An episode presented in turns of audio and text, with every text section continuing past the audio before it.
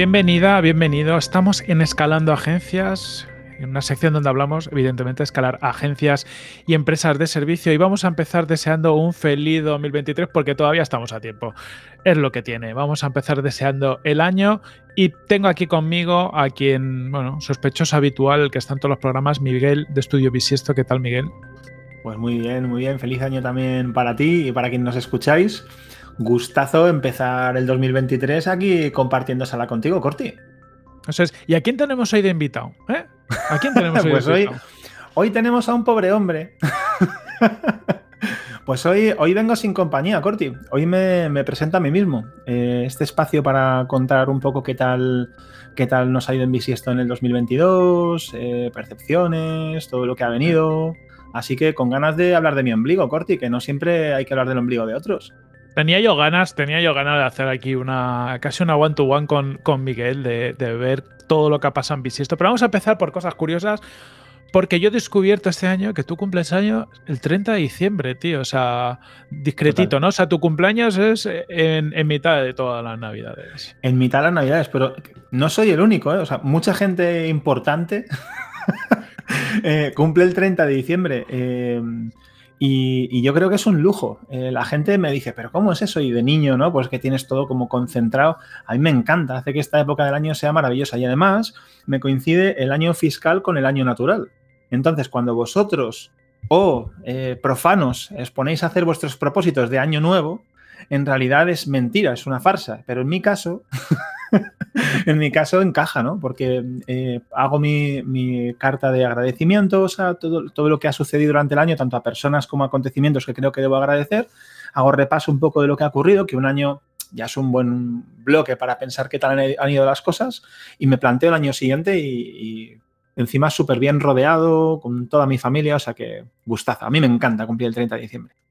Qué guay. Oye, antes me has hablado además, y esto, yo es que soy un goncho, lo tengo que rec- recordar en directo, de tu tarta favorita. ¿Cómo es tu tarta favorita? Que ha sido Mi tarta favorita, mi tarta favorita es. eh, no hay palabras. Está construida a base de una capa de bizcocho, una capa de dulce de leche, una capa de bizcocho, una capa de dulce de leche, esta última un poquito más finita, y por encima chocolate Lindt derretido. Chocolate Lindt al que le pones mantequilla, si estás completamente loco como yo, le pones además azúcar por si acaso le faltaba, y lo, chorreas por encima hasta que solidifica.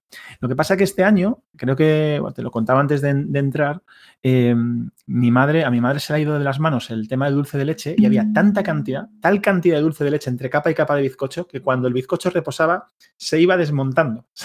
La parte de arriba se iba chorreando hacia el lado. O sea que ha sido un momento maravilloso. Me he pasado la dieta pues por ahí y he sido feliz.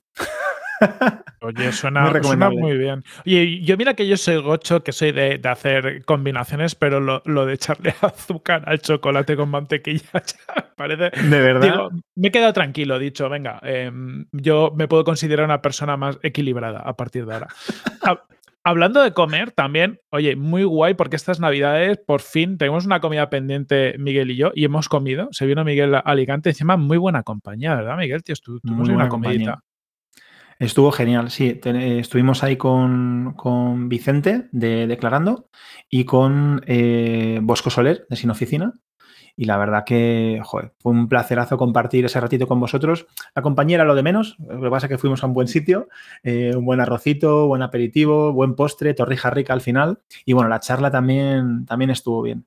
Em, así a nivel egoísta, Corti, te diré que estaba como mientras iba en el AVE, ¿no? Y, de camino yo pensaba, "Jo, es que yo creo que pagaría por, por escuchar la conversación, ¿no? Eh, De, de gente tan maja como vosotros, gente con el recorrido que tenéis. Y voy a ir yo ahí a sentarme a la mesa a disfrutar y, y encima de comer. Eh, así que iba con esa sensación y, y fue tal como me imaginaba, ¿no? Un momento de lujo, eh, risas, aprendizaje y, y buena comida. O sea que inmejorable. ¿Tú cómo lo, tú cómo lo viste? Yo estuve genial. Buena compañía. eh, claro, a ti y a Bosco ya os conozco y, y os quiero hacer mogollón. Y claro, y, y Vicente, pues todo un descubrimiento, un tío, un crack. Un si nos estás escuchando por aquí, un abrazo, a ver si hacemos otra comida con, con calma. Comentario para que vea todo el mundo lo gochos que somos. Eh, Creo que fue la primera vez en la historia del restaurante que alguien se pide un postre y luego al rato pide otro postre. O sea, es como, como pedimos dos postres en dos momentos distintos, por si fuera poco. A ver, tengo que hacer, tengo que puntualizar. Fueron tres postres, que lo que lo tenía yo muy bien controlado. Primero dos y luego un extra, que me quedé con ganas, pero os veía ahí con la boquita pequeña y en cuanto vi al camarero pasar. Esto pasa siempre que me acerco al restaurante. Da igual si estoy en proceso de dieta o no. Digo, por tampoco, por también ir avisando a quien quiera venirse a comer. Que no sé si a ti te pasa, Corti, pero a mí muchas veces me, me escribe gente, me dice, oye, tomamos un café. Digo, un café es de pringaos. Vamos a comer. Oye, ¿tu, nutricionista qué dice de todo esto? Mi nutricionista hay cosas que no sabe. es importante, Corti, tener en tu vida huecos que sean para ti. Esos pequeños secretos. Mi nutricionista, mientras yo luego corra y haga deporte y, y, los pesos salgan y todo, no me dice nada, no es que le pago. también, también, ¿verdad? Claro. Oye, pues nos vamos a, meter al, lío. Antes de revisar 2022 y 2023 de, de Bisiesto, vamos a hacer una intro. Oye, si alguien nos está escuchando y no, pues no sabe de vosotros, no ha escuchado ningún escalando agencias o no te sigue en Twitch, todos los sitios que haces, a Miguel hay que conocerle, pero vamos a imaginar que hay algún despistado. ¿Qué es Estudio Bisiesto? ¿Qué hacéis y cuál es el modelo un poco de trabajo que seguís? Genial.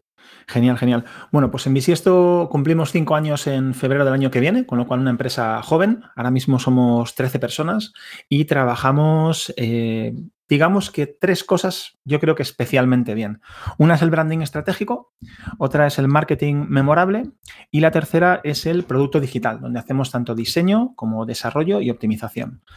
Dicho así rápido, Parece poca cosa, pero es, un jaleo. Y estas tres áreas de trabajo las desarrollamos siempre eh, debajo del paraguas de la experiencia de usuario, que yo creo que es una de las cosas por las que nos conoce mucha gente. ¿no?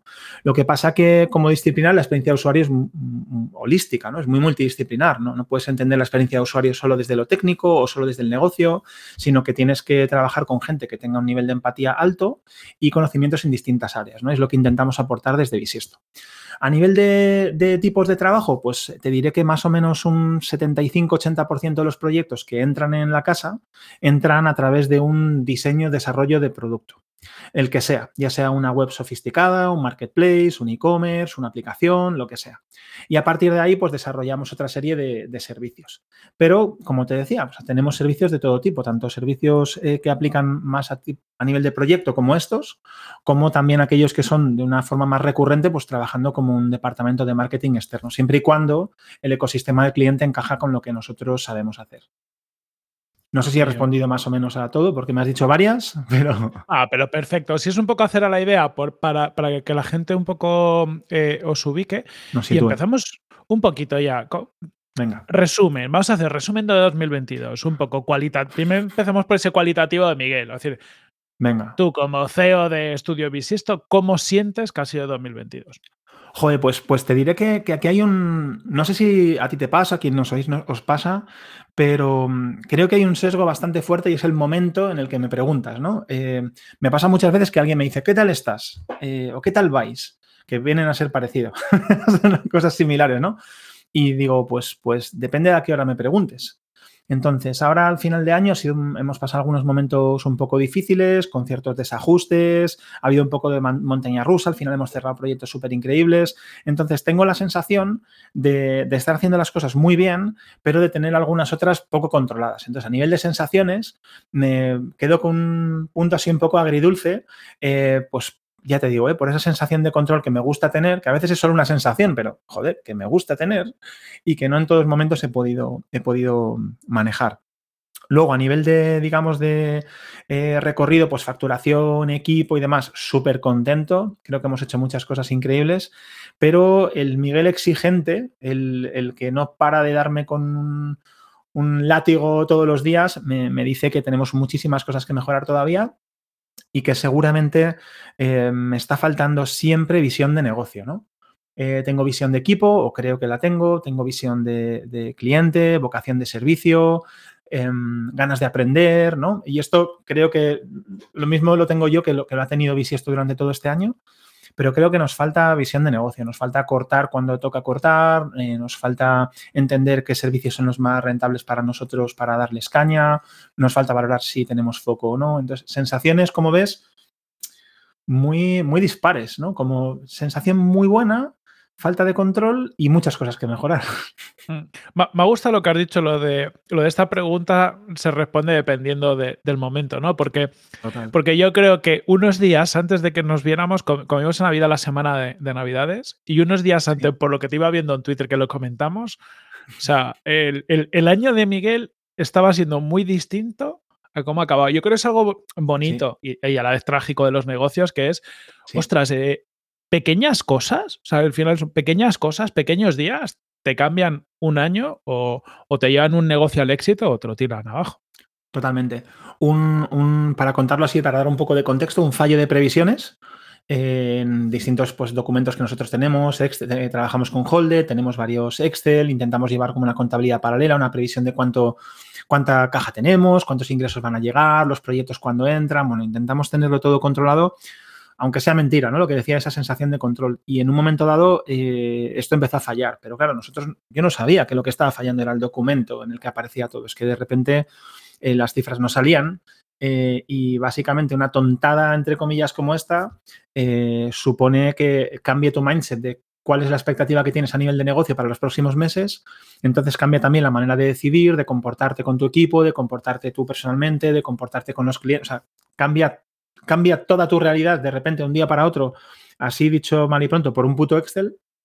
Eh, y esto supone que, pues, eh, a nivel particular, pues no, consigo dormir, eh, me, acuesto y me despierto, preocupación absoluta, yo que soy un tipo de no parar de hablar, eh, ni siquiera era capaz de verbalizarlo, ¿eh? o sea, ni siquiera fui capaz de compartir ciertas cosas, eh, hasta ya toro pasado me bloqueé, bueno, entonces me preguntas en ese momento y te digo que la vida es una mierda que, y que, quiero irme a casa y, irme con mi mamá, ¿no? y luego, pues como tú dices, unas semanas después una vez te pones en marcha, te desbloqueas, empiezas a accionar todo lo que tienes, a, intentar cambiar la realidad, te das cuenta de que por un lado era un error y que no hacía falta y por otro además pues los proyectos que normalmente salen a final de año, en este caso han venido con especial fuerza y, tenemos muy, muy, muy, buena previsión para el año que viene. Ya no solo porque eh, hemos mejorado la manera de hacer esas previsiones, sino porque es que encima ha entrado negocio. ¿no? Así que me preguntas ahora sobre eso y te digo, ¡guau! Increíble, pero como me estabas contando, ¿eh? es que estaba gris, eh, gris total y, muy cansado de no, de no poder dormir, de verdad. Cuatro de la mañana revisando documentos.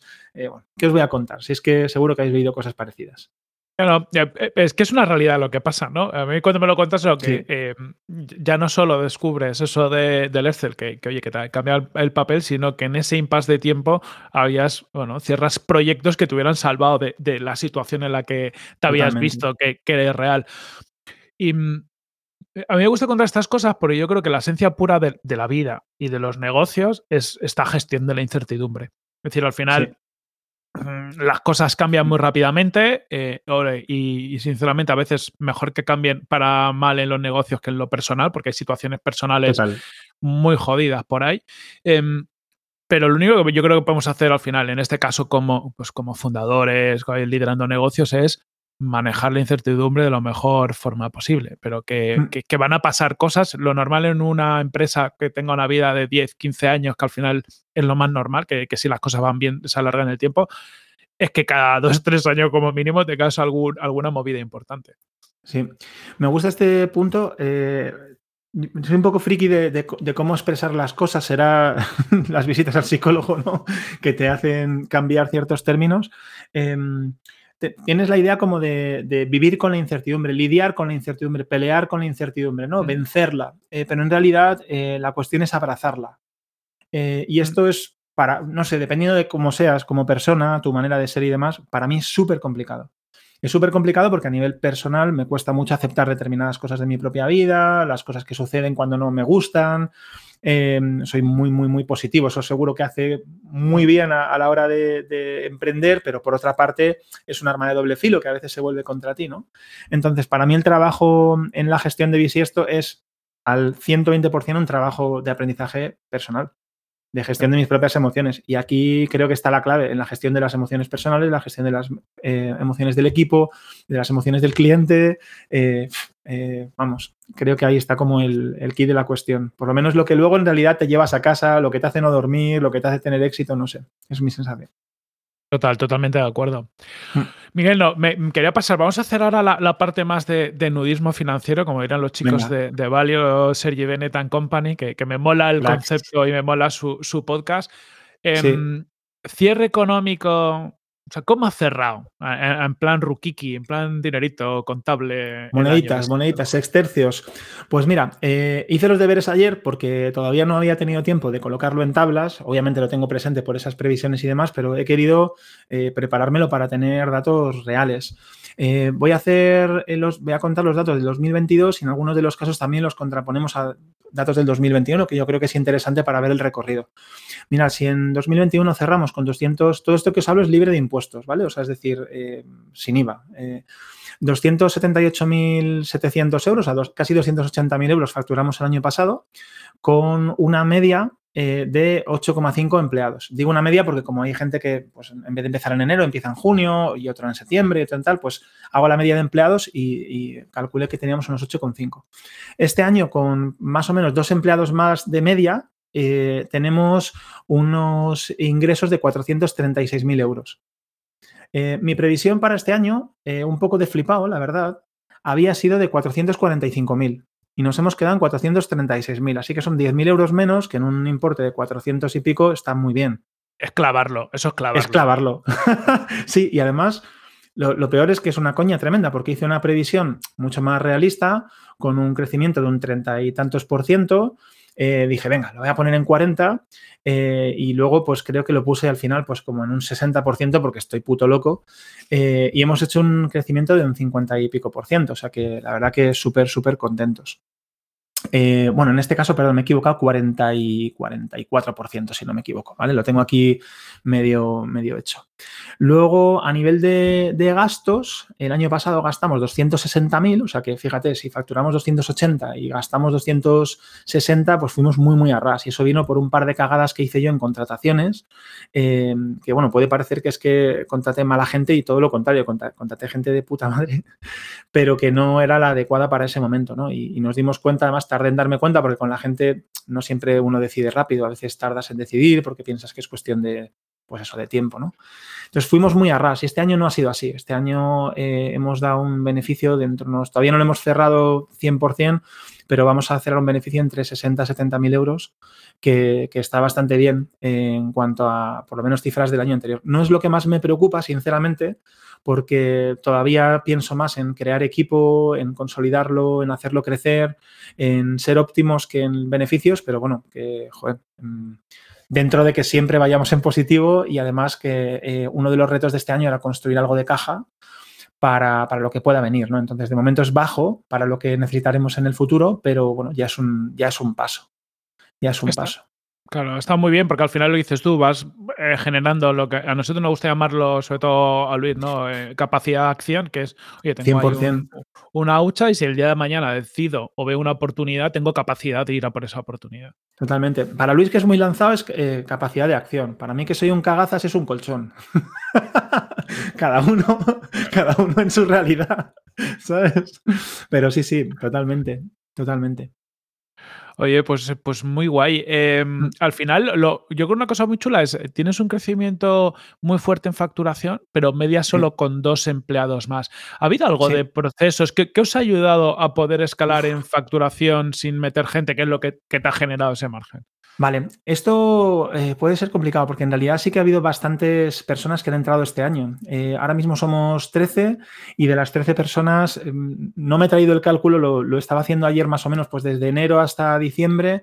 Eh, hubo alguien que entró en enero, dos o tres personas que entraron entre julio y agosto y una persona ahora a finales, o sea que ha habido cuatro o cinco incorporaciones. Lo que pasa que pues hay gente que cambia de trabajo y que decide irse a otro lugar eh, o, que, pues, como te decía, pues hubo un par de personas con las que no acerté ¿no? a la hora de contratar.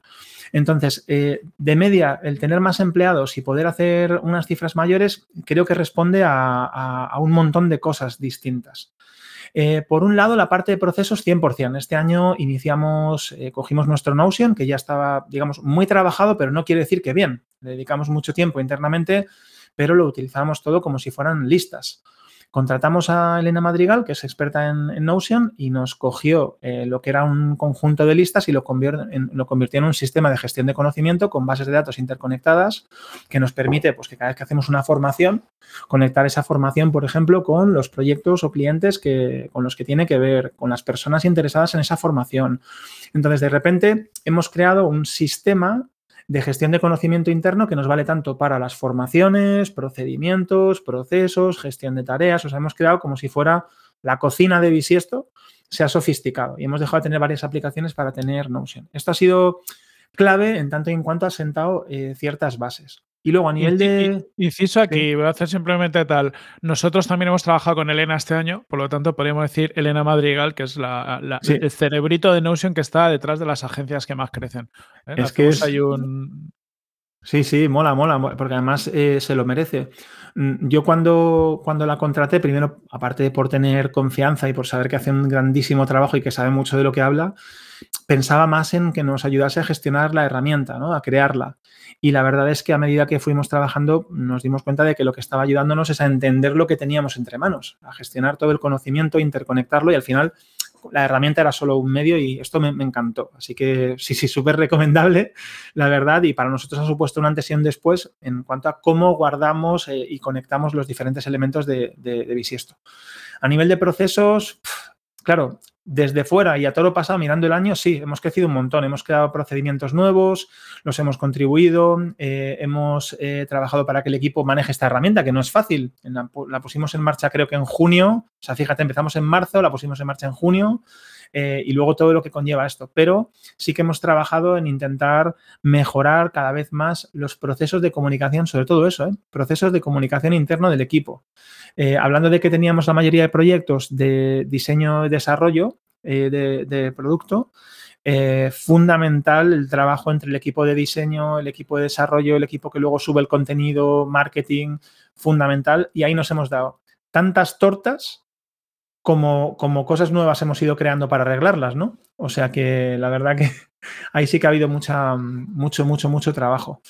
Y estoy intentando pensar, ah, vale, otra de las cosas súper importantes, creo, para, para, hacer este cambio también es el tipo de clientes al que nos hemos enfrentado y el tipo de clientes y tipo de proyectos. Tenemos clientes ya muy consolidados, esto no lo he contado antes cuando he dado las cifras, pero el año pasado una de las cosas cuando terminamos que me, que me molestó bastante es darme cuenta cuando hacíamos la gráfica de clientes era como una L mayúscula en la que el palito vertical era muy bajito. Es decir, los importes que cobrábamos a los clientes eran muy bajos. El proyecto más grande que teníamos era de, si no me equivoco, perdón, el cliente que más nos había pagado con varios proyectos eran alrededor de unos 50, 60 mil euros.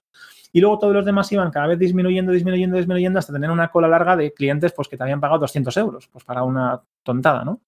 A día de hoy todavía nos pasa un poco esto, pero hemos conseguido que en vez de ser una L que tenga el palo vertical muy corto, con, con, proyectos muy cortos, hemos conseguido aumentar el importe de los proyectos que hacemos.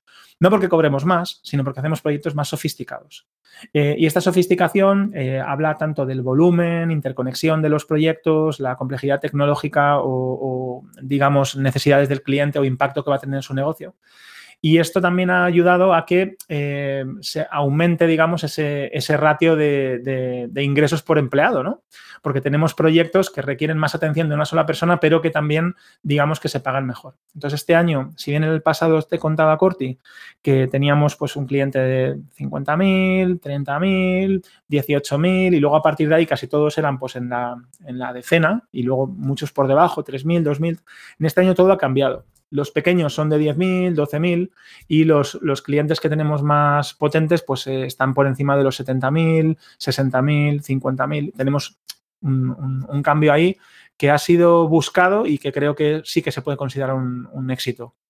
Claro. Mira, pues enlazo, porque justo nos hace una pregunta, está muy relacionada con esto. Yo creo que prácticamente lo que has dicho es gran parte de la respuesta, que es que nos preguntan, cuando habláis de escalar un negocio de servicios, entiendo que os referís a captar más clientes y contratos. ¿Cuál es la clave para optimizar el crecimiento sostenible de una agencia sin recurrir a la sobrecontratación? Bueno, pues eh, no, veo el nombre de quien nos ha preguntado, porque solo pone el, usuario, pero te diré primero que la clave no la sé, que si la supiera eh, sería muchísimo más feliz Así que no sé si la respuesta que, te voy a dar te sirve. No estoy 100% seguro de que escalar un negocio de servicios sea captar más clientes y contratos. Justo estábamos hablando, que por eso creo que viene bien hilado, ¿no? De que a veces no es captar más clientes, sino clientes que encajen más contigo. Y encajar más contigo puede ser pues, que te paguen más y sería una manera de crecer.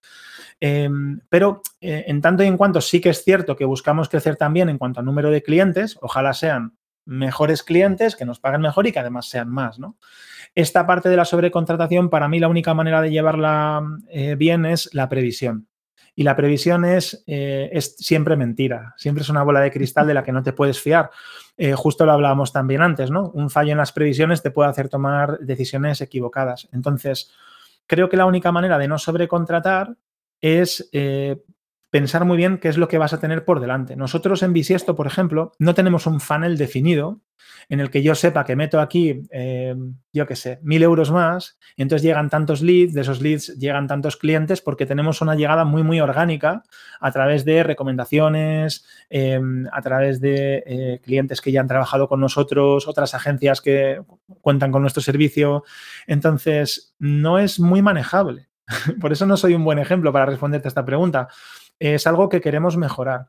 Pero también te diré que no siempre me parece una buena idea no sobrecontratar.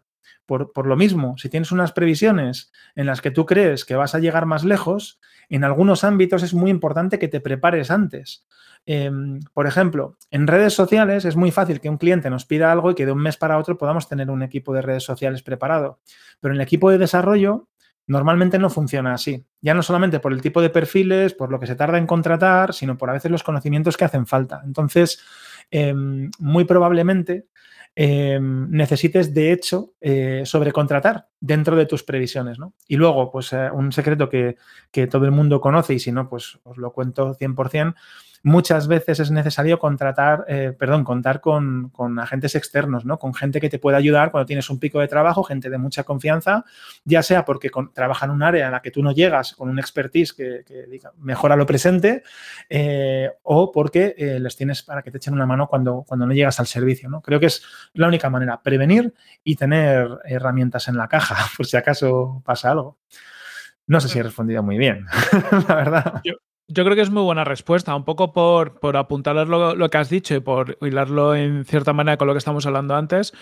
Em, la renovación, es decir, cuando, cuando, esto lo ves muy rápido, casi todos los eh, negocios de servicios eh, si el servicio tiene cierta recurrencia, tiene sentido que al final casi todos los servicios lo tienen, creces mucho con tus clientes actuales. Y al final tus mejores clientes les das un buen servicio, te renuevan. Y eso lo que va haciendo es un poco como que tengas una base de negocio, pues que cada año es mayor, porque al final es siempre los clientes del año pasado, muchos renuevan. Y, eso mm. te, permite facilitar todo, eh, todo esto.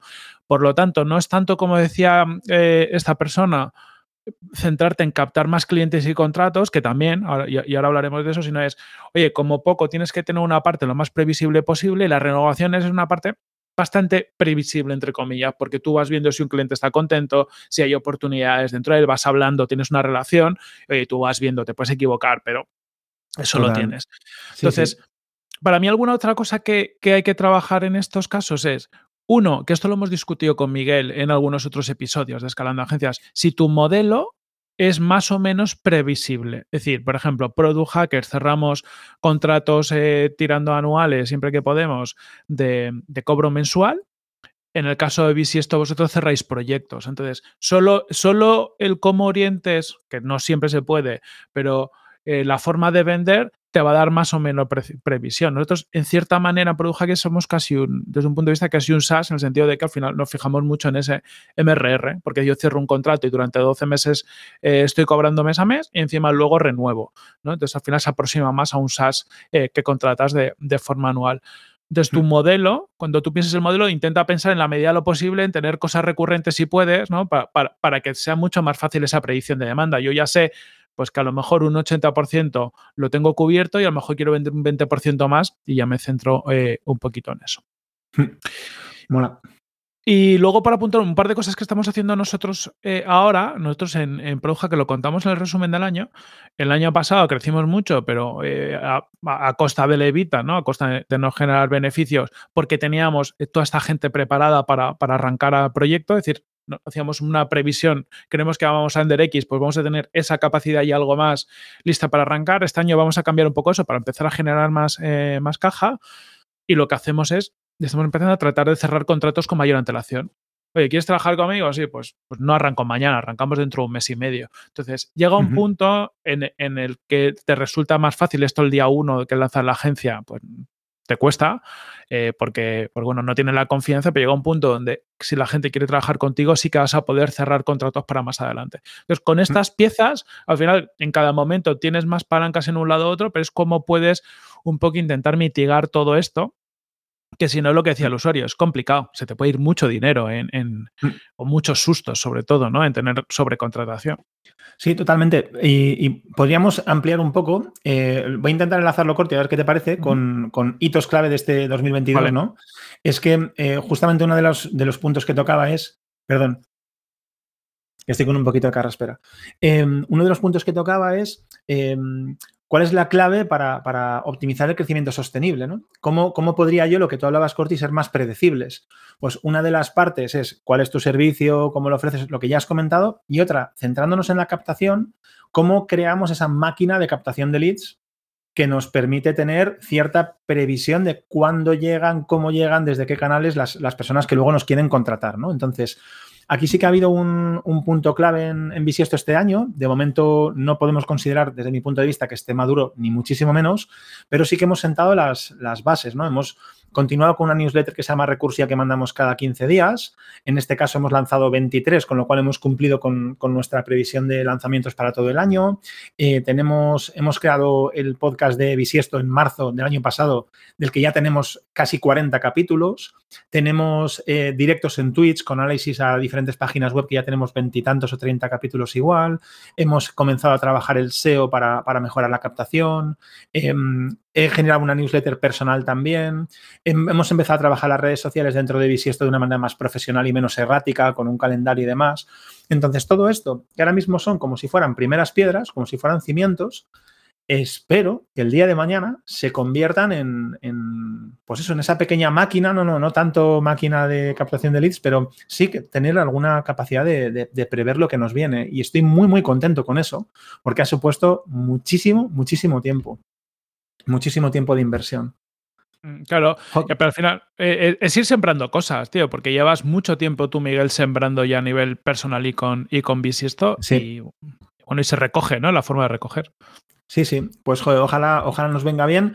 Y oye, eh, también lo cuento, este podcast de Escalando Agencias, ¿no? Que he tenido la oportunidad de compartir ratito contigo, eh, pero no solo contigo, con, unos cracks del sector con los que aprendo a diario, ¿no? Y ahora precisamente que me enfrentaba a, este, eh, a esta idea de, oye, pues cómo voy a contar lo que ha pasado, cómo voy a analizar el camino recorrido en 2022, cómo quiero enfocar el 2023 ostras, eh, me han dado muchas clases, ¿eh? A hemos tenido aquí a Jorge García, a Dani Saltarén, a Ricardo Tallar y a, un montón de gente, ¿no? Eh, Súper increíble contándonos sus ejemplos y ahora me está ayudando también, ¿no? A la hora de, evaluar el camino recorrido y lo que, lo que vamos a enfrentar el año que viene. Así que muy guay, muy guay. Claro. Hay, una mm, historia detrás de todo esto, Miguel, que yo creo que es eh, como fundador de una agencia, de una empresa de servicios. O sea, lo, normal es que, tú seas el principal atractor de negocio de la, agencia de, largo durante mucho tiempo. 100%. Eh, y esto no lo puedes, a día de hoy te sigue pasando, entiendo, ¿no? Puf, me sigue pasando, pero absolutamente. Y por una, por una parte tienes ese orgullo, ¿no? De decir, ay, qué bien, que la gente me quiere, ¿no? Eh, pero la realidad es que es un lastre a nivel de negocio. O sea, que, todo dependa de mí, pues si yo me pongo malo, si yo no puedo responder, si necesito descansar, si estoy pasando un mal momento, si tengo que atender a otras cosas, ¿no? Eh, realmente me lo pone complicado. Sí que es verdad que ha abrazado mi papel como vendedor eh, de Bisiesto, si se puede decir así, ¿no? Como, como sponsor clave de la compañía. Em, y estoy contento con seguir haciéndolo, ¿no? Creo que durante este año estoy, no sé, ya veremos qué pasa, pero estoy bastante convencido de que va a seguir siendo así, en tanto en cuanto yo lidere eh, todo lo que tiene que ver con la difusión de Bisiesto y las, incorporaciones de clientes dentro del proyecto, ¿no? Porque, bueno, creo que también es un punto donde realmente aporto valor y creo que es algo que se me da bien, igual que otras cosas, pues se me dan peor. Em, pero sí que tengo la sensación de que, fíjate, más que de cara a la captación, que no me parece tanto, o sea, puede, ser un lastre, pero no tanto, como sí lo es a nivel de operativa interna. fíjate todo el camino que hemos recorrido. Procedimientos, procesos, gente eh, que aprende, gente que ya sabe hacer su trabajo, un equipazo dentro de Bisiesto, gente empática que se comunica bien, buena gente y aún así tengo la sensación de que hay una dependencia demasiado alta de, mi trabajo, ¿no? De mi, de mi, opinión, incluso a veces, que es solo una opinión. Además, a lo mejor es una opinión que ni siquiera es la mejor. Entonces, ahí sí que tengo como en letras grandes, eh, ya lo hemos comentado en, equipo, ¿no? Y, creo que es uno de los objetivos que vamos a, tener en mente, que es intentar desligarme del día a día, eh, por lo menos de que, yo tenga que dar mi opinión para que algo suceda.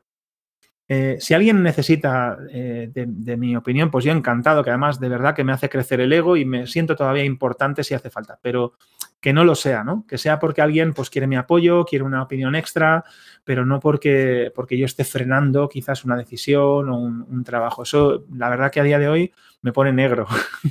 Más que lo de las ventas, ¿no? Que, sí que es importante, pero me pone negro. Sí, es normal. Aparte pasa que llega un punto de crecimiento donde o, todos los departamentos, según vas creciendo, acaban siendo independientes. Una cosa es que, que tú puedas dar lo que dices tú, dar tu opinión, puedes echar un cable, pero como es casi como si fueras un advisor externo algunas veces, ¿no? Como si fueras alguien que pasa por ahí y da opinión. Pero o consigues eso o llega un punto en el que todo se rompe. Y todo se rompe en un momento donde eres tan, tan grande, la compañía es tan grande que, mm, que tampoco puedes arreglarlo todo, ¿no? Porque al final cuando eres tres, cuatro personas y hace falta te sientas tú con todo el mundo y, lo arreglas. Pero hmm. cuando eres 20, 30, 40, 50 personas empiezas a coger eh, determinado volumen, eso no se puede romper. Totalmente. Pues esto que cuentas es algo que ha pasado este año también. Se han roto cosas. O hemos, roto cosas. Eh, y, he tenido que. esto es súper difícil tenido que, ver cómo mi equipo hacía cosas que yo hubiera hecho distinto, que ni siquiera quiere decir que, hubiera sido la mejor forma de hacerlo. Pero claro, qué fácil es cuando algo no ha salido del derecho pensar es que yo lo hubiera hecho de otra manera, ¿no? Pero la realidad es que he tenido que hacerme a la idea de que delegar significa que se rompan cosas. Eh, hasta un punto, ¿eh? que se rompan cosas. Es como esto que dicen, hay que estar dispuesto a perder clientes cuando delegas. Pues no estoy dispuesto. la verdad, no estoy dispuesto en absoluto. Eh, pero sí que tienes que tener cierta apertura a que la gente cometa sus errores porque lo cierto es que yo no soy especialmente inteligente ni ducho en nada, pero me he pegado tantas tortas que a fuerza de que se me repitan varias veces las tortas, pues aprende uno. Creo que decía Ricardo Tallar que, la inteligencia se demuestra cuando te equivocas una vez y la segunda has aprendido. Bueno, pues yo soy de los que me tengo que equivocar tres o cuatro veces, ¿no? Entonces, pero claro, una vez te equivocas tres o cuatro veces, ya has aprendido, aunque no seas muy inteligente. Pues creo que es importante que el equipo también se, tropiece, ¿no? Eh, y se dé tortas. Pero, joder, llevar eso es imposible. es un estrés mental. Dan ganas de meterse y decir lo que harías, ¿no? Em, y también eso cubre las espaldas a los demás, porque como lo ha dicho el jefe, pongo muchas comillas, ¿no? Como lo ha dicho tu superior, tu jefe o el dueño de bisiesto, como lo quieras llamar, pues entonces ya me puedo equivocar eh, y no es así. Creo que la gente tiene que tomar sus iniciativas, por ahí estamos dando mucha caña y también recibiendo algunas tortas, pero aprendiendo mucho gracias a ello. Eh, es lo que lo único que me está sorprendiendo es que una vez nos la hemos llevado, veo cómo el equipo está aprendiendo aprendiendo todo, ¿no? mucho más que si yo lo repito 15 veces. Mm. Así que genial.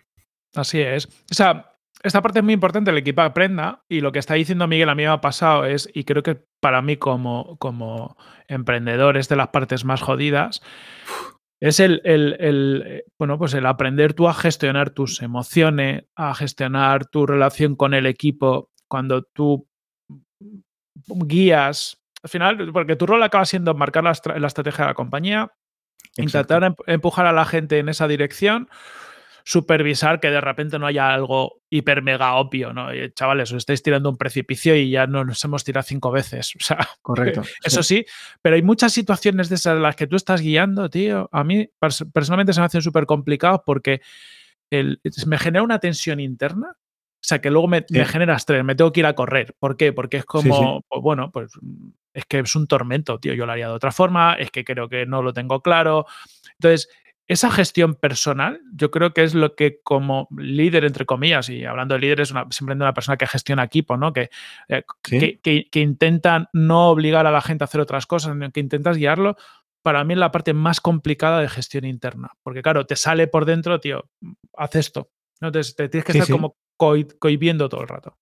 Totalmente. Y además, bueno, depende de tu personalidad, pero yo soy muy mandón. O sea, eh, a mí lo que me, como buen hermano mayor, a mí lo que me dan ganas es de decir, haz esto, ¿no? Eh, pero la realidad, lo, único bueno que sí que yo creo que me salva un poco es que casi siempre me, equivoco, entonces lo tengo presente y, no tengo esa pulsión tan de haz esto, haz esto, haz esto, porque pienso que me puedo equivocar y, joder, que quizás la opinión que tiene alguien que está haciendo el curro es mucho mejor, pero aún así eh, para mí es dificilísimo ver las cosas desde fuera como si fuera una película, siendo que es mi propia casa, con todo el esfuerzo que esto lleva, eh, dientes de sierra, gestión emocional que estás hablando y ver que hay algo que es que no va a salir bien. Y da igual, o sea, dentro de unos límites, eh, estoy aprendiendo todavía tortas que tengo que dejar que algo se rompa dentro de, insisto, dentro de unos límites, que no tenga ninguna afectación grave, pero sí a nivel interno, ¿no? A veces tenemos que hacer las cosas dos veces o tenemos que hacerlas mucho de una manera mucho más larga porque estamos pegándonos la torta. Y es que lo veo a cámara lenta, ¿no?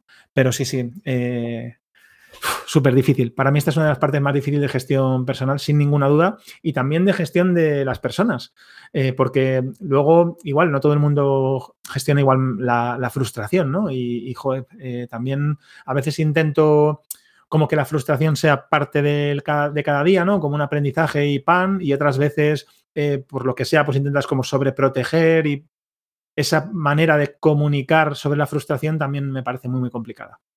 Eso es. La, mm. esta gestión de personas es lo más crítico, teniendo en cuenta que tú mismo e, eres una persona, ¿no? Es decir, yo entro en gestión de personas, me meto a mí mismo. Digo, joder, qué complicado es gestionar a mi equipo, pero, incluyéndome a mí, porque muchas, muchas veces yo me siento como, soy mi peor enemigo, ¿no? Es como, joder, colega, yo me digo, qué pesado eres. O sea, eh, ¿por, qué no lo dejas pasar ya? ¿Por qué no te olvidas de esto? ¿Por qué no dejas? ¿no? Esa, esa parte es muy, muy jorobada. Em, Total. Miguel, ¿qué otras cosas, qué otros aprendizajes, qué otros grandes problemas o, retos os habéis enfrentado este año? Pues mira, eh, no sé si tanto retos, me he apuntado algunos hitos clave y también algunos problemas. Entonces, antes de contarte algunas cosas que, creo que han sido problemáticas, que ya hemos dejado entrever alguna, Sí me apetece citar algunos hitos, aparte de ese haber iniciado comunicación y crear pues, esos cimientos de, cómo nos mostramos al mundo ¿no? en un montón de canales. Eh, hemos puesto en marcha la opción que ya habíamos acordado internamente de que dos personas del equipo pasen a formar parte del board como socios y además una parte de las acciones van a estar preparadas para ya veremos cómo, ¿no? Para que puedan eh, pasar a formar parte del equipo de una manera o de otra. Y digo de una manera y de otra, ya veremos cómo, porque esto, cualquiera que se haya metido en el berenjenal de intentar hacerlo, no es tan intuitivo como parece y a nivel legal, pues tiene sus, implicaciones, ¿no? Hay muchas cosas que pensar. Eh, luego, a nivel de formación, que no he comentado nada, pero estoy muy contento porque es el año que más hemos gastado en formación. No tengo la cifra, eh, es una pena porque no me ha dado tiempo a sacarla, pero sí que es el año que más he invertido en formación, tanto a nivel particular como a nivel de equipo, ¿no?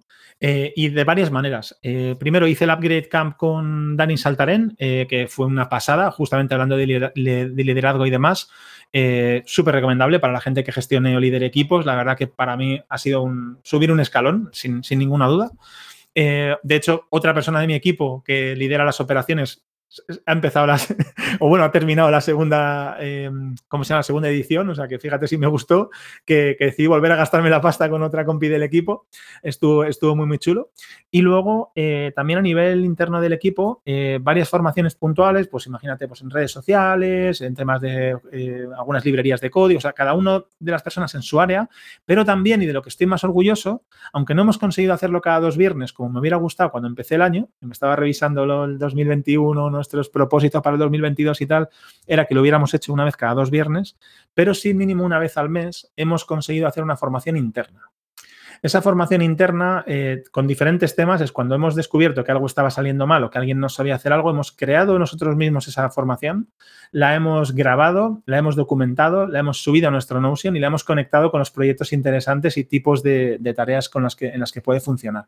Entonces, estoy muy, muy orgulloso de haber creado ese espacio eh, para formaciones internas en las que el propio equipo ayuda a los demás eh, y también de habernos gastado más pasta en formar a la gente, incluyéndome a mí, que buena falta me hace, ¿no?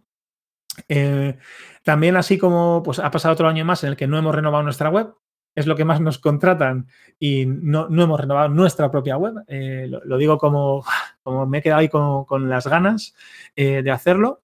Nos hemos enfrentado también a, primeras bajas potentes eh, baja de maternidad de una persona clave en el equipo, pero clave en el equipo, segunda de a bordo, em, y baja de paternidad de un compañero que en alguno de los momentos estuvieron prácticamente solapadas. Esto para un equipo de 13 personas, pues es un reto, o por lo menos para nosotros lo ha supuesto. Em, y también estoy muy orgulloso de haber ayudado a más de dos decenas de startups en, aceleradoras, incubadoras o demás, ¿no? que es algo que yo creo que nos hace aprender muchísimo em, y, también, joder, pues como que suma al ecosistema, ¿no? que es algo que tengo como muy presente, ¿no? Intentar devolver todo lo que el ecosistema nos da o nos dais, también con vuestro contenido corti de Product Hackers y demás. Y mm, por último, eh, ya más a nivel personal, como otro hito, eh, creo que le he dicho que sí a todo el mundo que me ha escrito. Esto es una locura, pero le he dicho que sí a todo el mundo que me ha escrito. O sea, eh, tomar un café, ya os he dicho que no, si, quedamos, quedamos a comer, eh, pero quedar a comer, videollamada, he conocido gente increíble, he aprendido un montón de los demás y la verdad es que estoy muy, muy, muy agradecido por esa parte. Así que de estas cosas que te cuento estoy especialmente orgulloso porque todas ellas suponen un esfuerzo brutal, tanto a nivel personal como de equipo, y todas ellas creo que marcan un antes y un después en nuestros aprendizajes, en nuestra manera de trabajar, en la manera de relacionarnos con el mundo. Así que muy contento con eso. Eso, eso es como para que me des una palmadita en la espalda, Corti. Es que está muy guay, tío. Eh, yo aquí lo que puedo decir es que Miguel es una de las personas más majas del ecosistema eh, y la demuestra con todo este tipo de cosas, ¿no? Y yo con todo el mundo que habla, que, con el que hablo, que conoce a Miguel, pues eh, siempre sale todo esto, ¿no? Al final, lo que siembras lo recoges, ¿no? Y cuando hablas de ecosistema, pues tú eres parte del ecosistema también, ¿no? Pues con todo lo que hacéis, con la newsletter, con Recursia, con vuestros tweets, con, bueno, y sobre todo con, con el buen rollo que siembras, que eso se recoge. Y mm, y además de darte esa palmadita a la espalda, yo creo que es bueno contar estas cosas porque al final, tío, la, gente no entiende que, la mayoría de la parte del negocio que recoges muchas veces en, cuando haces un tema de servicios son cosas que has sembrado, o al menos a mí me pasa y yo creo que a ti también, son cosas que has sembrado sin buscar nada. Es decir, cuando intentas hacer algo para recoger, no te sale. 100% cuando eres buena, buena o intentas simplemente, tío, ser un tío agradable e ir sembrando, luego años después o meses después sale. Me, encanta lo que cuentas porque además es, como difícil, es, un poco difícil de, o sea, es antiintuitivo, es como lo que dices de, em, es que no tengas miedo a los perros porque cuando tienes miedo a los perros lo huelen y entonces te, atacan, ¿no? Es, es como antiintuitivo, es como decir, vale, no puedes hacerlo a posta, Eh, para conseguir clientes porque entonces se va a notar. Eh, tienes que hacerlo sin que sea posta y entonces ocurrirá. de verdad que es antiintuitivo, pero por eso es lo que te comentaba. Yo creo que todavía eh, entre los papeles que puedo desempeñar de manera útil para bisiesto sin molestar, es este que tiene que ver con hacer llegar bisiesto hasta el infinito, ¿no? y creo que es así porque, porque la gente me despierta un interés genuino. Me encanta hablar con la gente y me encanta ayudar. De verdad que cuando si surge algo, o sea, siempre cuento que no soy la madre Teresa, porque para ser la madre Teresa hace falta mucho, mucho esfuerzo y una calidad personal a la que ya me gustaría a mí llegar, ¿no? Pero, pero, joder, sí que hay muchas veces que si puedes echar una mano, échala.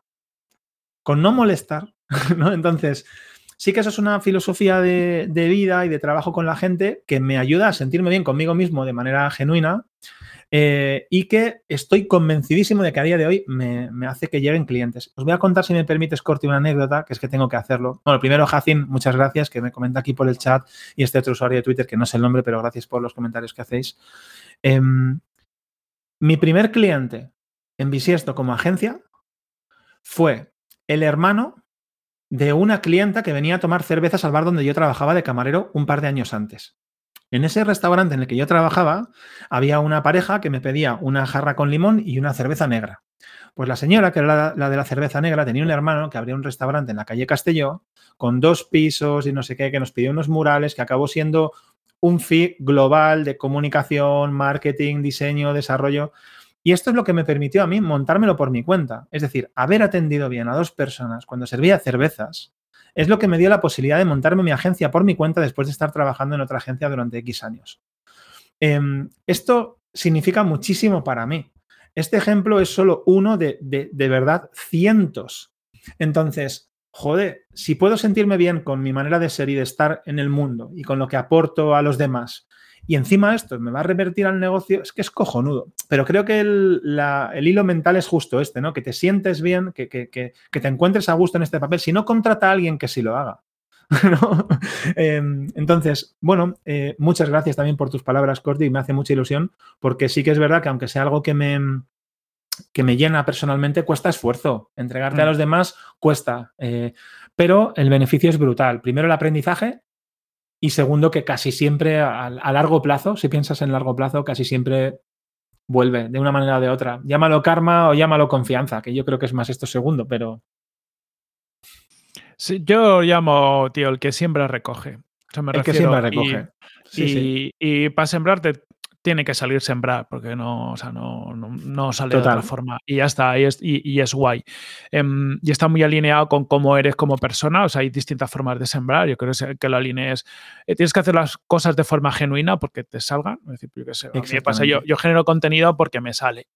Y, a veces es casi hasta egoísta, ¿no? A lo mejor es mi forma de expresión con el mundo y a mí me sale pues intentar en la medida, como tú, en la medida posible siempre que puedo contestar, echar un cable, porque sinceramente, egoístamente me siento mejor conmigo mismo. Y luego, además, te das cuenta que que siendo como eres, las cosas te van bien. Y dices, bueno, pues entonces no tengo excusa para. pues para adelante. es, directo. Oye, tío, 2023, bisiesto, ¿qué se viene? ¿Qué se viene? Pues, em, mira, tengo la, idea de que Bisiesto es como un niño de nueve años. no sé quién me preguntó esto o por, qué me vino esta idea, pero digo, yo creo que Bisiesto somos un niño de nueve años. Somos un niño de nueve años porque ya el niño, vale, es un niño, todavía te hace caso y todavía se ilusiona con las cosas pequeñitas que se ilusionaba cuando tenía tres y cuatro años. Eh, todavía no sé si sabes si los reyes existen o no. Eh, o sea, está todavía vive un poco en los mundos de Yuppie, pero ya tiene su personalidad propia, te busca los límites de una manera exagerada eh, y ya sabes pues si va a tirar más a ser ingeniero o, artista, ¿no? Entre comillas, aunque luego esto que he dicho es una burrada, ¿no? Pero entiendes un poco a lo que me refiero. Entonces ya tienes algunas tendencias de comportamiento, su personalidad y demás. Entonces estamos como buscando nuestro lugar en el mundo. Creo que es eh, un buen resumen para, un niño de esa edad, ¿no? Y creo que por eso eh, Bisiesto en este 2023 mm, vamos a tener que centrarnos muy fuerte en esta parte organizativa y de comunicación. Eh, no lo he comentado, pero quien nos conozca sabéis que trabajamos en remoto. Da igual que tengas gente empática, que tengas herramientas de trabajo, que nos veamos una vez al mes, que tengamos espacio para compartir, da absolutamente igual. Es una movida trabajar en remoto. Es una movida. Con todo lo bueno que tiene, lo abrazamos, pero lo negativo es que a nivel organizativo y de comunicación exige retarse continuamente. Continuamente. Entonces, para mí, esta organización y comunicación y su mejora es eh, absolutamente trascendental, eh, que este año eh, sigamos sentando buenas bases para ello. Luego, el camino que ya hemos iniciado en 2022, espero que llegue a su término, que es que Bisiesto tenga una nula dependencia de mí a nivel operativo, a todos los niveles. Em, creo que si hemos hecho bien lo primero y lo segundo, deberíamos estar siendo capaces de, sistematizar e incluso automatizar cosas. Tengo idea de llegar más lejos y más lejos es más clientes, mejores proyectos, nuevas fronteras. No tengo más definido que esto, no hay un objetivo claro, vamos a hacer esto, ni un plan. Esto es una paja mental que me hago yo el día 3 de enero, pero... ¿Fronteras literales? Literales, sí. Yo creo que sí. Tenemos equipo capacitado para, trabajar en habla inglesa, mucho más que yo. Esa es la dificultad a la hora de captar, como soy yo el que hace de barrera, eh, así que tendría que aprender.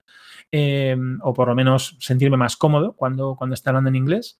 Y creo que, sí, que deberíamos apuntar a, hacer algunas probatinas fuera, sin que sea ningún objetivo de que tanto negocio venga de no sé dónde. No, no. Simplemente probemos a trabajar. Ya lo hemos hecho el año pasado de manera orgánica, vamos a intentar buscarlo, ¿no?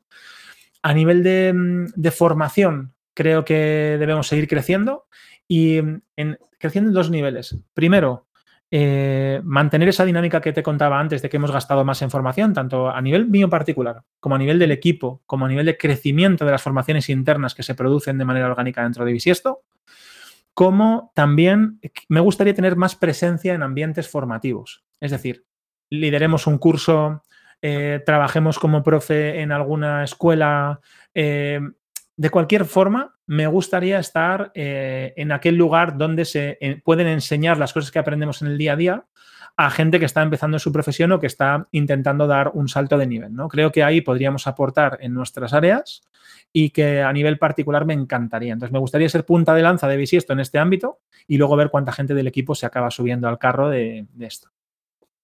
Tengo una espinita clavada, Corti, de, de, las charlas que hemos tenido con gente, cuando estuvimos hablando con Miriam Peláez, cuando estuvimos hablando con, Eduardo del arte de medir, de medir em, hemos estado hablando de que ellos en sus empresas, sobre todo en los primeros años, pero luego también después, y yo con otros emprendedores con los que hablo en el podcast y gente con la que conozco, a la que conozco, que les ha venido muy, bien los eventos. ¿no? Es decir, no, tanto asistir a eventos, sino crear algún evento propio. Eh, y hace poquito estuvimos en el que montó No Code Hackers en, en Madrid y me encantó. Me encantó, entre otras cosas, porque cuando llegué allí era, yo qué sé, 40% eran mis amigos, eran gente que conozco, me encantó, fue súper interesante, un espacio para compartir maravilloso y, me pareció muy útil, ¿no? Entonces, estoy picado con la idea de que, aunque odio los eventos a nivel de organización, luego vivirlos sí me gusta. Es, un curro, ¿eh? Es un currazo. Es una locura. Es hmm. una locura. Así que, pero tengo ahí la espinita que no sé si este año me desprenderé de ese marrón, ese mal rollo del marrón que es crearlo y buscaré lo positivo que sería formar parte de algún evento de este tipo. Eso lo tengo ahí como tal. Y por último, melonazo grande. Estoy en dudas porque también igual a través, a raíz de estas charlas que tenemos, eh, cada vez se hace más presente para mí la importancia de em, focalizar nuestro servicio, ¿no? Entonces, a lo mejor hay servicios que ofrecemos que no son tan rentables, eh, que no son necesarios, en los que no aportamos tanto valor como en otros.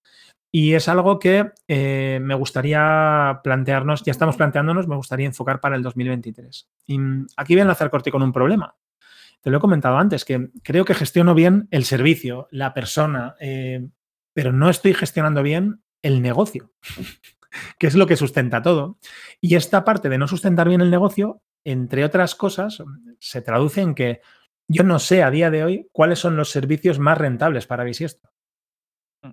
Y esto, hablando muy claro, esto es una mierda pinchada en un palo. He perdido visibilidad de algunas cosas y estas cosas me hacen no tener capacidad para tomar buenas decisiones. Así que eventos solo en años bisiestos. Pues sí, Oscar, podría ser una buena idea. Así nos quitamos el marrón el resto de tiempo. Pero, pero joder, esta parte de, focalizar, eh, tengo bastante clara cuál es mi opinión y qué es lo que creo que es más rentable pero parafraseando a mi padre, cuando me dice esto es una opinión o un dato, que siempre tengo la frase clavada entre ceja y ceja que me va a acompañar toda la vida, es una puñetera opinión, no tengo datos. Así que esto es algo de lo que vamos a hacernos cargo ayer. Ayer. Oye, pues son muchos y buenos melones, ¿eh? O sea que os espero en 2023 muy entretenido, muy divertido. Y, tío, lo que iremos haciendo en estos escalando agencias, pues, oye, de vez en cuando vamos peloteando cómo, cómo va la cosa. Me parece, me parece bien. Además, yo comparto encantado, ya lo sabes, Corti. Lo sé, lo sé, si eres un, amor. Oye, Miguel, no sé si quieres eh, alguna otra cosita más. Si hay alguien escuchando los que están en directo tiene alguna pregunta para Miguel, ya alguna hemos lanzado, pero es el, momento porque vamos mm. a ir cerrando. No sé si tienes algunas conclusiones finales o un algo que quieras mm. compartir. Pues mira, más que conclusiones finales, porque en realidad ya he contado un poco yo creo que todo lo que ha sido el año, ¿no? Tanto en hitos que me han parecido relevantes, retos que nos enfrentamos, eh, algún problemilla que otro. Hay algo que me ha atacado este último mes, ¿no? Y es que me he encontrado, como, te contaba, con una diferencia entre lo que tenía previsto, con lo que luego aparecía en los documentos. Mm, me ha puesto en jaque la manera en que estamos eh, gestionando esas previsiones, ¿no? Y cuando digo me ha puesto en jaque, que te contaba que he dejado de dormir, he tenido problemas para pues, conciliar el sueño, para, para comunicarlo a la gente que me quiere. Eh, o sea, he pasado un mal momento de verdad. Me he sentido bloqueado. Bloqueado al 100%, bloqueado sabiendo que tenía un problema encima de la mesa y haciendo la avestruz, metiendo la cabeza debajo de la tierra y no pudiendo mirarlo de frente, ¿no? Entonces, creo que lo que me apetece compartir es el aprendizaje que me llevo de esa situación. Em, estaba metiendo la cabeza debajo de la tierra porque no tenía respuestas. No sabía qué hacer. Me veía en una situación eh, negativa y no sabía cómo enfrentarla, ¿no? Entonces, em, creo que no actúe mal del todo y lo, quiero compartir. A ver si alguien más pues, le, ayuda ¿no? en una situación parecida. Como no tenía respuestas, empecé a apuntar las preguntas. Como no tenía respuesta a qué puedo hacer para generar más ingresos en el medio, en el corto, en el largo, como no tenía respuestas para saber cómo desbloquearme, eh, empecé a poner estoy bloqueado. ¿Qué hago? ¿Qué puedo hacer para.? Entonces, cuando no tenía una respuesta, me hacía una pregunta. Intentaba hacer la pregunta lo más conciso y mejor verbalizada posible para que la misma pregunta me abriese nuevas puertas. Entonces, a veces me he dado cuenta que esto, cuando la gente que trabaja en producto ya lo sabe, que es eh, quizás a veces mucho mejor hacerse preguntas que tener las respuestas siempre, y que en un entorno cambiante como el que trabajamos ambos, tanto vosotros en Product Hackers como en Bisiesto, como yo creo que cualquier agencia, eh, creo que es eh, muy importante asegurar que mm, aunque no tengas las respuestas, te haces las, las preguntas adecuadas. Y este aprendizaje para mí ha sido verdaderamente relevante eh, y creo que, me ha ayudado a, desbloquearme, ¿no? Así que, bueno, pues por ahí, no sé si ahora he visto que has desaparecido de la cámara, así que no sé si me he quedado solito por aquí, pero espero eso, que, os ayude esta última reflexión. Eh, ojalá si mañana os bloqueáis, que espero que no, eh, cuando llegue el punto que os quedéis en seco, en vez de buscar respuestas, busquéis preguntas y esto a mí personalmente me ha ayudado, me ha ayudado muchísimo. Como ha desaparecido Corti por aquí, Em, ah, vale. Eh, pues no sé si alguien del chat tiene alguna preguntita que quiera lanzar, porque no me callo, ¿eh? O sea, os cuento con. Os cuento sin tapujos lo que necesitéis. Así que bueno, oye, en cualquier caso, muchísimas gracias por, haber llegado hasta aquí. Eh, que os veo también, mira, por aquí Gustavo, eh, gracias Corti, descubriste espacio y me ha resultado súper inspiracional. La verdad, Corti, que esto me ha pasado muchas veces, que gente me escribe y me cuenta que, agradecen mucho el ratito que hacemos aquí de compartir, que al final no nos cuesta nada, pero sí que, joder, parece como que es tabú, ¿no? Contar dónde están tus retos, tus problemas y que se agradece mucho cuando lo cuentas. Claro, yo creo que una cosa que ha pasado histórica, por suerte vivimos en una época de la, de la historia, yo creo que con esto de Internet va, vamos como abriendo muchas cosas, pero es que si lo piensas hace 5, 6, 10 años, Em, veías noticias en prensa de las empresas contando lo bonito, pero lo que es la cara oculta, que es un poco lo que nos enfrentamos, em, se contaba poco. Yo creo que la gente agradece eso, ¿no? El, el, contar la normalidad del negocio. Totalmente. Lo bueno, lo malo, lo regular. Mm. Porque también nos hace a todos más humanos. Al final, muchas veces tú te sientes, nos pasa a ti y a mí, ¿no? Ves a los demás y dices, joder, qué bien les va. Y yo me estoy comiendo aquí la mierda y parece que eres más tonto de lo que eres. Cuando mm. al final, cuando se cuentan las cosas, te das cuenta que en todas las casas cuecen habas, que en todos los sitios hay problemas, que todo el mundo estamos expuestos a situaciones que no tenemos ni idea de cómo hacer y que esto va de, sobrevivir, ¿no? Un poco de lo que comentabas antes de eh, eh, esa incertidumbre, pues oye, saber convivir con ella, de todo esto, y, y, yo creo que es lo que agradece la gente, ¿no? El normalizar mm. las situaciones. 100% de acuerdo. Mira, pregunta por aquí eh, desde LinkedIn que qué porcentaje de, freelance y gente en plantilla eh, tengo. En nuestro caso, diría que el 100% es gente contratada. Y para no mentirte, te diré que la persona de administración es una freelance que trabaja por horas. No necesitamos una persona de administración a tiempo completo, eh, teniendo ya nuestra gestoría, programa de gestión y lo poquito que hago yo intentando no romper mucho eh, y tenemos una persona que trabaja por, horas para Bisiesto. Entonces, es la única persona a nivel freelance que trabaja para el equipo. Eh, el resto es equipo, digamos, interno de Bisiesto y lo único cuando hablaba de tener freelance para apoyarte, no es necesariamente gente con la que digamos, como que tienes como si fuera en plantilla, sino gente en la que te apoyas en proyectos determinados, ya sea por lo que decía, ¿eh? imagínate que tenemos una necesidad, imagina una necesidad con un stack tecnológico determinado, como por ejemplo ASPX, eh, eh, y nosotros esto no lo trabajamos, pero estamos en un proyecto global que tiene pues diferentes patas y necesitamos esa ayuda. Bueno, pues contratamos a, ese, a esa persona especializada en ese elemento donde se siente cómoda para, para trabajar el proyecto, ¿no? Así que no sé, la pregunta en nuestro caso es que es prácticamente el 100%, salvo en este caso la persona de administración. Pero bueno, no siempre ha sido así. ¿eh? En momentos en los que el crecimiento era menos previsible, hemos tenido muchas personas como freelance y muy poquitos contratados. Al final hemos dos o tres y el resto eran freelance, pero a día de hoy ya, ya no es así. Es, un modelo muy normal de empezar una agencia Mm. con freelance, porque una evolución muy natural de la agencia es que tú eres un experto en algo, eres ya un freelance que estás trabajando en, en algo, eh, te empiezas a recibir proyectos pues, que em, son más grandes de lo que tú puedes dar y empiezas un poco a crearte tu agencia con, con freelance. Ese es un modelo muy normal. Entonces, en el caso de Product Hackers tenemos solo de pues como un 5% de freelance que por lo general no están en prestación de servicio y están en, más en apoyo a cosas internas porque si no muchas veces eh, lo, lo, de casa se queda descuidado, ¿no? Es decir, cuando damos servicio a clientes cuesta mucho más dedicarle tiempo a tus cosas. Totalmente. Pregunta Gustavo Latini eh, si estos retos de gestionar eh, bisiesto, ¿hay algún libro que, nos haya servido? Me parece súper chulo. Pues mira, eh, te voy a recomendar dos que conocí a través del Upgrade Camp eh, de, de, de, Dani Saltarén, eh, que era make, The Making of a Manager, que me parece tremendo, lectura obligada para cualquier persona que gestione equipos. De hecho, hay por ahí algún post largo, resumen en el que tienes los 10, 15 puntos clave de ese libro, The Making of a Manager.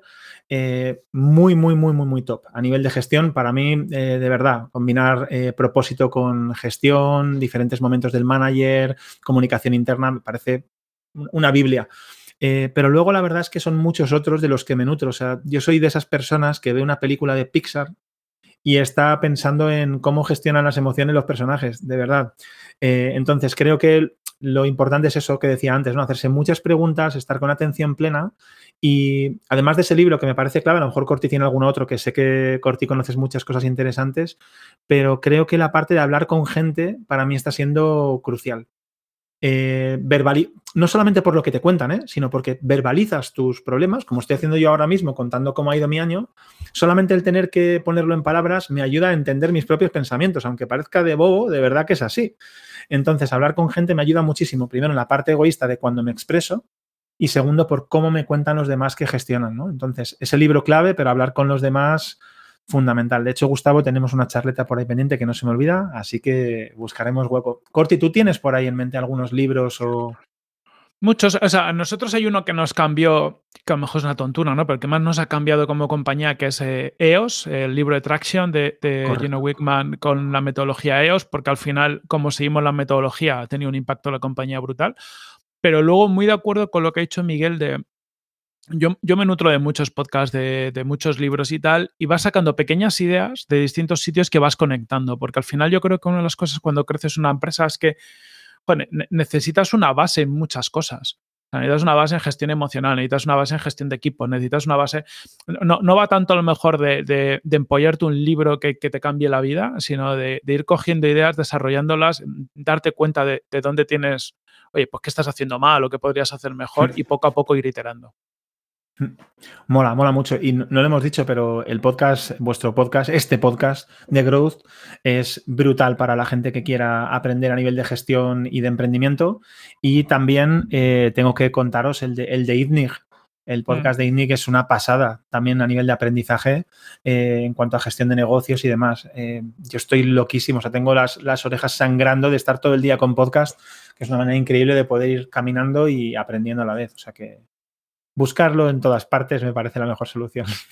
Eso es, estar muy abierto de mente, uh, expuesto a ideas. Eh, yo incluso a veces me escucho podcast que es sobre el papel, digo, tío, esto no sé si es un poco humo, ¿Esto qué? un poco tal, pero el, el, yo creo que el, Um, el no ser tan muy cínico, porque te, tendemos a ser a veces cínicos, ¿no? Con las cosas que vemos de lo más y como muy descreídos de todo. Y, tío, pues a veces el exponerte a cosas muy distintas porque en esa exploración un poco abierta hay mucha mierda pues que te quitas rápido. Oye, empiezas a leer un libro, empiezas a escuchar un podcast y dices, hostias, esto uf, lo que he escuchado lo quito, pero con mente abierta acabas encontrando perlas muy importantes en sitios absolutamente alejados de donde tú te pensarías y eso es, es lo que más valor tiene. Mola, me gusta, me gusta esa reflexión, Corti, y estaba, no sé por qué, uniéndolo con, digamos, mis comienzos, ¿no? En el mundo del marketing, la publicidad, el diseño y demás.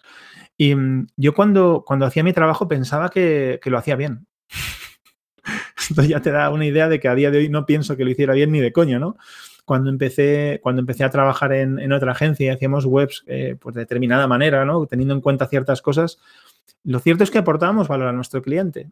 pero cualquier persona con un recorrido distinto, a lo mejor yo, mismo a día de hoy lo veo y me, corto los pies haciendo determinadas cosas, ¿no? Entonces, ese aprendizaje también forma parte del camino. Mm. Eh, y entender que hay clientes de todo tipo en los que tú aportas valor de una manera o de otra también me parece clave, ¿no? Eh, no, tiene mucho que ver, sé que me he ido un poco de madre, pero es que estaba acordándome, ¿no? De, esas referencias, es que me miro a mí mismo y veo que lo hacía fatal y, tampoco como eso que decías de que cuando miras cosas parece como que, pues, que lo mismo te venden humo, que son muy alejadas, es que a lo mejor eres tú hace cinco años. Claro. ¿No? o sea, que tenemos un sector que es, por un lado, hay como un poco de intrusismo, podríamos decir, pero lo digo en el mejor de los sentidos. Es que, es que no hay nada escrito, ni ningún libro, eh, aunque los haya, ¿no? No hay, no hay, un recetario. Entonces hay gente con muchos puntos de vista distintos y encontrar en otros lugares me parece clave. O sea, buscar a ver dónde encuentras perlitas, como decías tú. Así que bueno. Eso es. Lección también de recorrido de vida, ¿no? Eso es, muchas cosas que aprender siempre. Miguel, tío, llevamos ya un poquito más de, una hora, tampoco te quiero robar eh, mucho más tiempo, porque sé que te tienes que ir a hacer una tarta o algo similar. ¿eh? Bueno, ya no, ya no, que hemos pasado la época navideña, pero Creo, que creo que ha estado muy guay. Em, salen muchas cosas de, de Visisto, ¿no? retos que tenéis por delante. Yo, desde mi lado, darte la enhorabuena por, bueno, pues los, los, éxitos ya conseguidos hasta ahora. Muchísimas gracias por conseguirlo siendo como, como eres, que yo creo que también es guay, ¿no? Decir, oye, hay que construir algo que tenga sentido, pero apoyado en la base en lo, que uno es y con lo que se sienta a gusto, y por compartirlo, y sobre todo, o sea, de un punto de vista egoísta, por compartir estos ratitos conmigo, que yo me lo paso genial hablando contigo. Así que eso, muchas gracias por todo y a petarlo mucho en 2023. Pues muchas gracias a ti también por porque compartís igual o más, eh, por dejarme este espacio que también es egoísta para mí. Y bueno, a quienes habéis estado escuchando hasta el final, pues gustazo, me tenéis a tiro de, a tiro de clic en LinkedIn, en Twitter arroba Miguel Bisiesto o Miguel arroba bisiesto.es. Corti, eh, que la siguiente vez no sea en la cámara y que sea enfrente de una mesa. Ya la siguiente, ya hemos hecho una cena navideña, habrá que hacer un, en, Q1 algo, una comida. hemos hecho comida navideña, que hacer una comida, una cena o algo. Siempre. Me parece. Me parece. Pues nada, lo apuntado y a todos los que nos estáis escuchando en directo, en diferido, como siempre, hasta la próxima semana y un fuertísimo abrazo. Chao.